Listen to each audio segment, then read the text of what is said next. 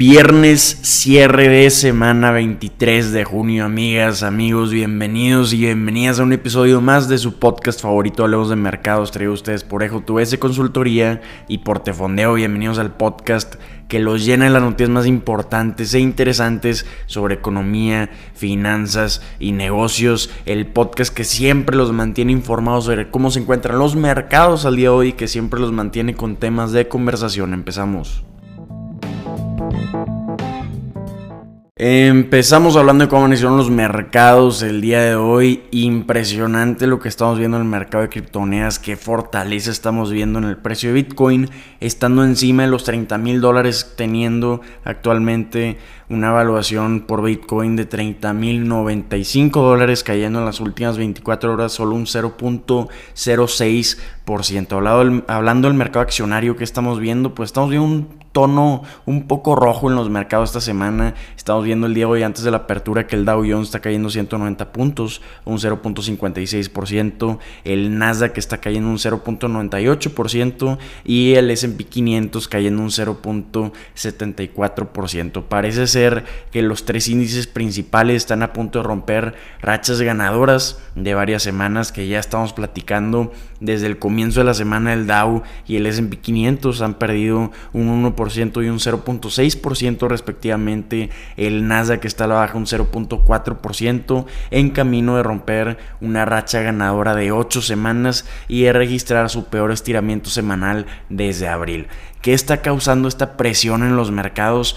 Pues estamos viendo que los inversionistas están reaccionando a los comentarios de la Reserva Federal ante el Comité de Servicios Financieros del Congreso de Estados Unidos, donde estaban fundamentando su decisión de pausar el incremento de tasas de interés, pero vimos comentarios de Jerome Powell que es probable que incrementen una o dos veces la tasa de interés 25 puntos base este año. Entonces eso es lo que están interpretando los inversionistas. Podríamos decir que esta semana los inversionistas están dándole al mercado un respiro mientras se ponen al día con las perspectivas de política monetaria de la Reserva Federal. Estamos viendo en el lado positivo que los inversionistas ayer compraron acciones de tecnología empujando a Apple a llegar a un nuevo histórico y llegando a 195 dólares por acción, 187 dólares por acción con un valor de mercado de 2.94 billones de dólares muy cerquita de llegar a los 3 billones de dólares de valuación. Esto provocó que el Nasdaq incrementara un 0.95% ayer, el S&P 500 subió un 0.37% y el Dow perdió 4.81 puntos presionado por las acciones de Boeing. Vimos movimientos negativos en las acciones de Boeing. Entonces, esto es lo que está sucediendo el día de hoy en los mercados. Hablando del lado de divisas, estamos viendo movimientos muy interesantes porque 17.19 pesos mexicanos equivalen a un dólar estadounidense. En los últimos 12 meses el peso mexicano ha ganado un 17%, convirtiéndose en la mejor divisa con mejor rendimiento de este periodo de 12 meses. Entonces, ya está provocando agarrar la atención de muchísimos analistas y están viendo una posible ocasional sobrevaloración del peso. El peso mexicano ha sido respaldado últimamente por las altas tasas de interés, las fuertes entradas de remesas, la estabilidad política y también fiscal. Esto ha hecho que México se, se destaque de otros mercados emergentes y se convierte en un destino atractivo para las empresas que buscan reubicar fábricas del mercado estadounidense en lo que conocemos y ya hemos escuchado muchísimo, que es el near shoring. Esto lo estamos viendo principalmente en los estados del norte, pero estamos viendo ya mucha inversión extranjera directa de empresas que están colocándose en México por su ubicación geográfica y también por todas las los beneficios que le están ofreciendo estas empresas que están llegando a México, que también están expandiendo su operación en México. Sin embargo, a pesar de la fortaleza actual del peso, existen ciertos riesgos.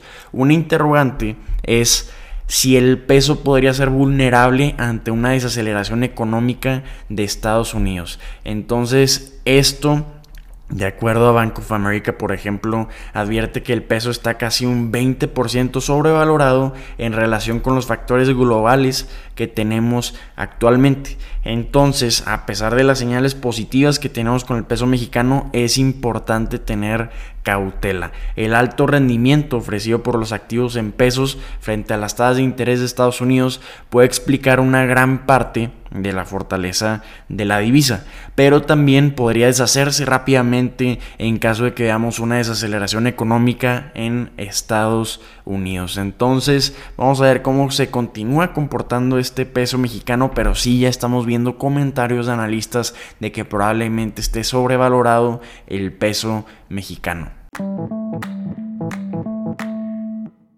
Vámonos con noticias de ahora que hizo Elon Musk, vámonos con noticias de Mark Zuckerberg. Esta vez no sé si es broma, no sé si es serio, pero muy interesante el fondo de esta noticia, la que probablemente ya han escuchado, que están proponiendo Elon Musk y Mark Zuckerberg un encuentro en el octágono del UFC.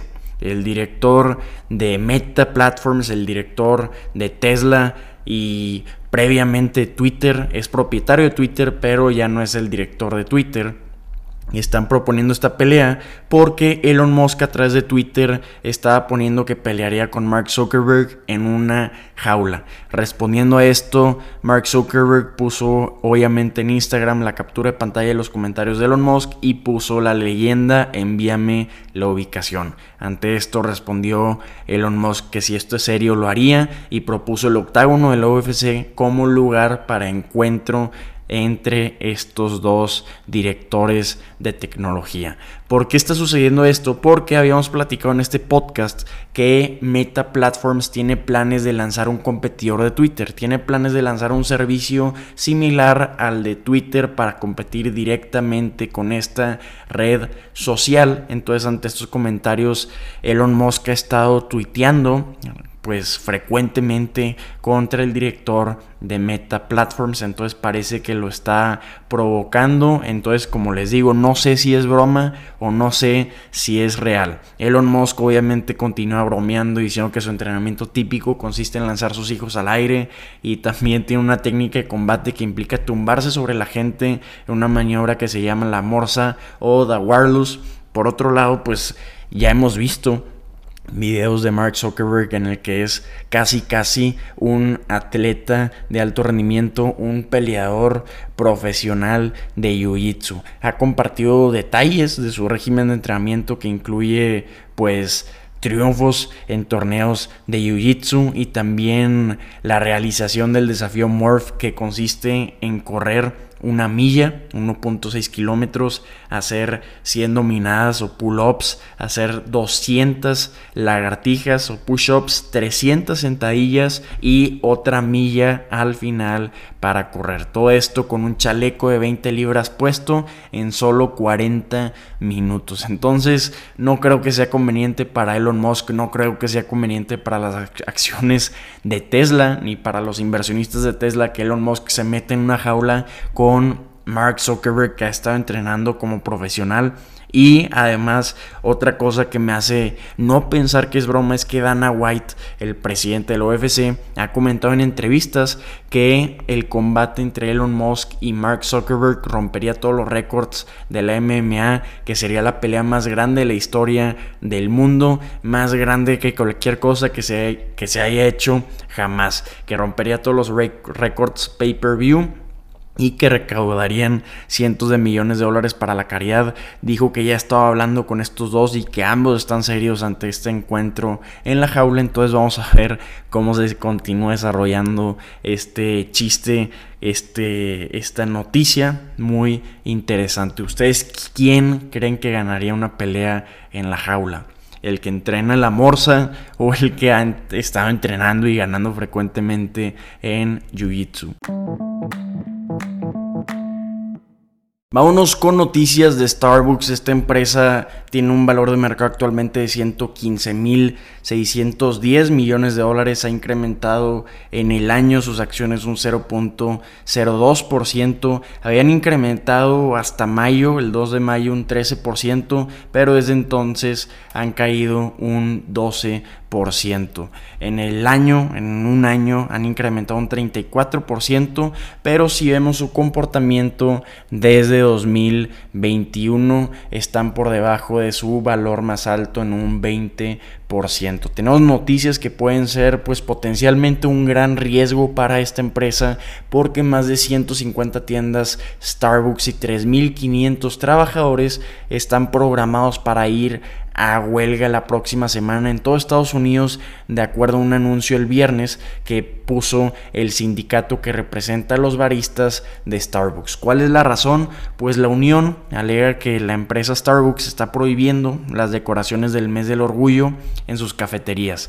El sindicato Starbucks Workers United afirmó que la empresa había retirado las decoraciones y banderas del mes de orgullo en varias tiendas y algunos trabajadores reportaron la misma situación en redes sociales. Por su parte, la empresa ha estado negando estas afirmaciones, calificándolas obviamente como información falsa y la empresa aseguró que no ha habido ningún cambio en política sobre este asunto y que todavía está alentando a los gerentes de las tiendas a celebrar el mes del orgullo siempre y cuando sigan las directrices de seguridad de las tiendas. Debemos de mencionar que varias marcas minoristas de Estados Unidos se han estado enfrentando a críticas de los conservadores por mostrar mercancía del mes del orgullo. Ya tenemos las noticias de Bot Light, ya tenemos las noticias de Target y por esto críticas de estos grupos conservadores han estado provocando que estas empresas estén cediendo ante esta presión y esto ha provocado críticas por parte de la comunidad y los grupos de derechos LGBTQ